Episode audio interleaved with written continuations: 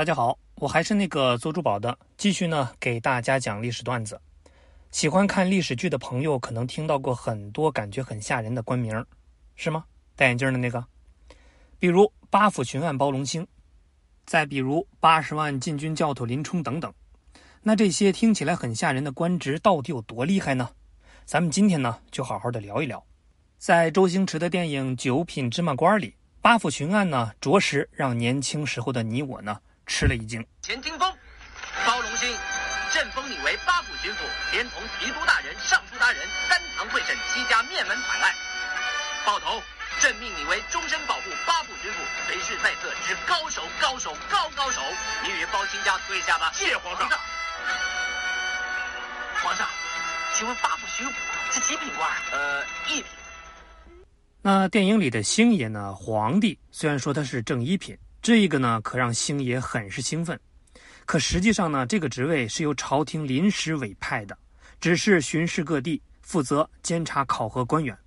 而他真正行使的其实是御史的职责，而且呢是地位极低的御史。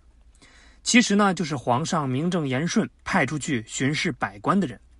既然是御史呢，也就是言官，就是给当官的挑刺儿的。虽然级别低，你还不敢得罪他，否则呢，要是上头没人的话，你的官儿也就当到头了。而且八府巡按没有处置权，但有建议权，而且呢是直接向皇帝提建议，所以一般当官的见了他们呢还得悠着点儿因为是临时性的官儿所以呢包大人在审完七秦氏灭门惨案之后，就拿了秘方和人生孩子去了，不过呢也算是为民伸冤了。恭喜包大人生意兴隆。哎哎，多谢多谢，我现在已经不做官了。哎，妹夫啊，你为什么有官不做而要去开药铺呢？凭你的智慧，我很难跟你解释。哎，你回头看看你妹妹跟如烟。哎呀，小心点，小心点。大婶，二婶。是这样的，我师傅啊，把一个生儿子的秘方偷偷交给了包大人，没想到包大人真的一吃见效，现在还拿它来做生意呢。正因为八府巡按一到地方就为民做主，所以老百姓心目中就一直认为这是一个很大的官儿。不过呢，是以讹传讹罢了。那下一个呢，就是史上最唬人的称号之一的《水浒传》里的豹子头林冲。他呢是东京八十万禁军教头。以前看施耐庵的《水浒传》，看了半天也搞不明白，为何手握八十万禁军的林冲会被高俅、高衙内这对父子欺负得跟孙子一样。后来了解了一些宋朝历史呢，才惊觉，八十万禁军教头简直就是拉虎皮、扯大旗的称号。林冲教头称号实际上在当时弱极的很。记得不错的话呢，《水浒传》里有八十万禁军教头称号的，一共呢有六位，除了豹头林冲以外，还有得罪了高俅的九纹龙史进的师傅王进，还有被石谦偷了盔甲的金枪班教头徐宁。还有征伐辽朝时负责向宋江运送物资的王文斌，以及比王进、林冲等级还要高一些的秋月和周昂，这俩人呢，后来跟随高俅进攻水泊梁山，实际算是八十万禁军的正副都教头。注意，《水浒传》里只出现了六位教头，可并不代表只有六位，不然按照八十万禁军六位教头军摊来说，每人下辖也有十六万，那也是不得了啊！虽然《水浒传》里没有明说当时到底禁军有多少教头，但是据史料记载，单宋仁宗的时候，教头呢就有二百七十个，另外呢又有更高级别的都教头、都军头等等，不下四十个。要知道，宋仁宗时期算是比较昌盛的时期，到了林冲所在的徽宗时期，军队呢那是尾大不掉，空头军衔的官职更多，禁军教头以上的职位绝不下于三百个。那这么一算，按照八十万禁军均摊给三百个人，每个教头所辖不过两千六百人，这样一来，八十万禁军的虎人称号就大大的缩水了。那你以为到这儿就结束了吗？那就太天真了。北宋徽宗时候的东京位于今天的河南开封，就是人扎堆站，怎么可能会容得下八十万呢？之前咱们聊北宋历史曾经说过。北宋这个禁军和我们所理解的禁军呢是有出入的。北宋对禁军有新的定义，是由中央政府控制的精锐正规军，包括东京与地方的，并且呢，这个八十万是沿袭后周军队编制的称号。实际上，宋太祖赵匡胤时期禁军地方加上京都的不过十九万。原因呢很简单，赵匡胤重文轻武，本就不多，又裁员缩编。但是到了宋仁宗时期，禁军所有地方与东京的确膨胀到了八十万。但是这也仅是纸老虎而已。比如呢，我们看后来女真六万铁骑南下灭北宋的时候，当时北宋号称有不下十几万精锐禁军戍卫东京。然而呢，事实却令人大跌眼镜。十几万的禁军被六万女真人如同砍瓜切菜一般给团灭，可见这十几万的禁军战斗力是着实的不行。那我们按照这个比例可见，当时北宋号称八十万的禁军，绝对有不下于四分之三的人吃空饷。那这么一算，林冲所辖的禁军均摊下来也不过两百到三万人左右。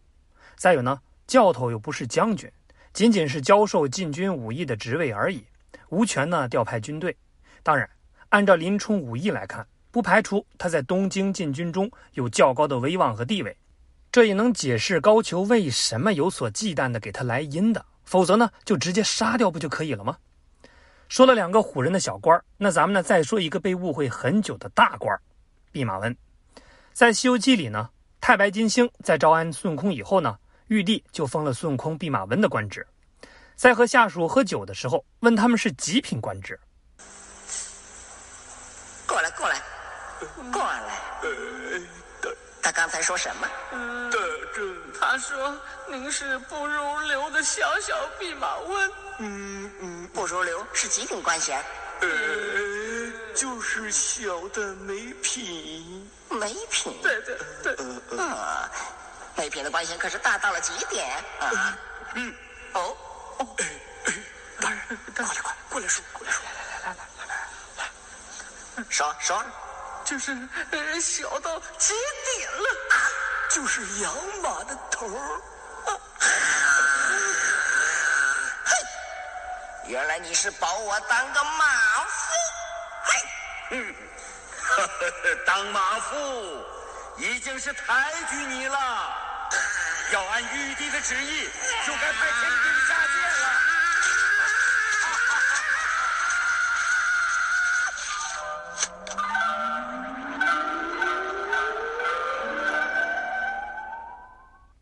那孙悟空听了以后呢，可谓是生气到了极点，打翻了面前的桌子，闯出了南天门，然后回到花果山做他的美猴王去了。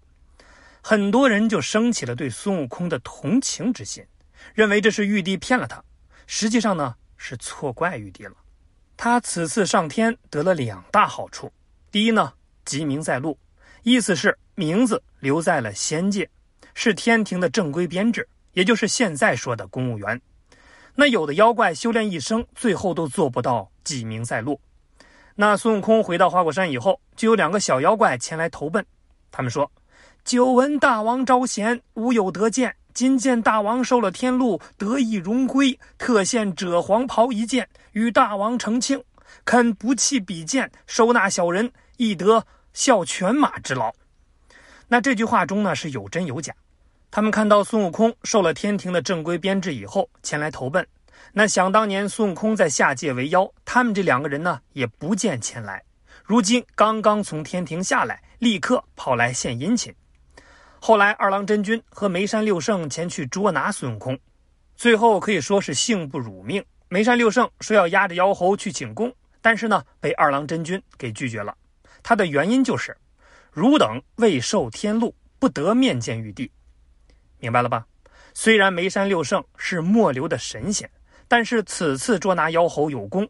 然而呢，因为未曾受天禄，他们甚至连见玉帝的资格都没有。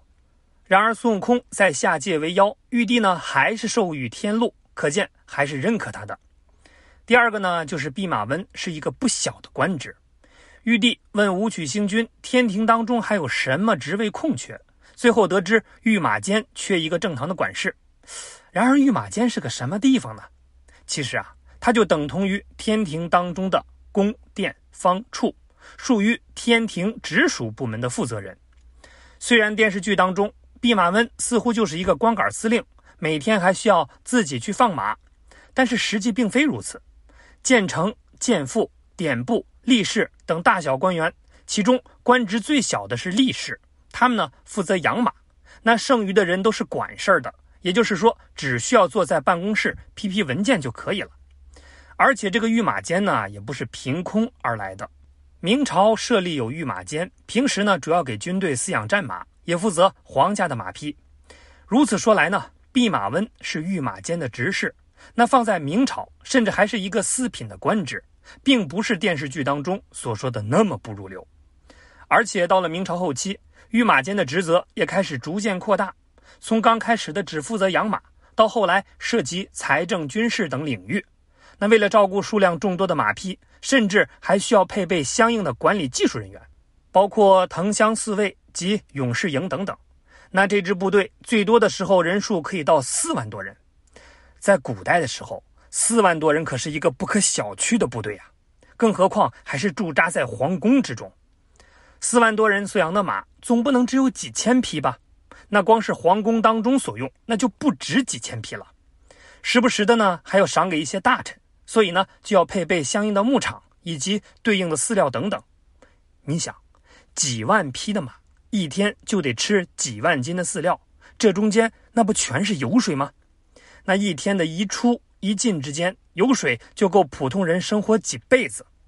所以说呢，弼马温绝对不是一个小官儿而是一个有着非常大油水的官儿可惜孙悟空到头来只是一个猴子。如果他真的耐得住性子，说不准呢，也就没有后来的事情了。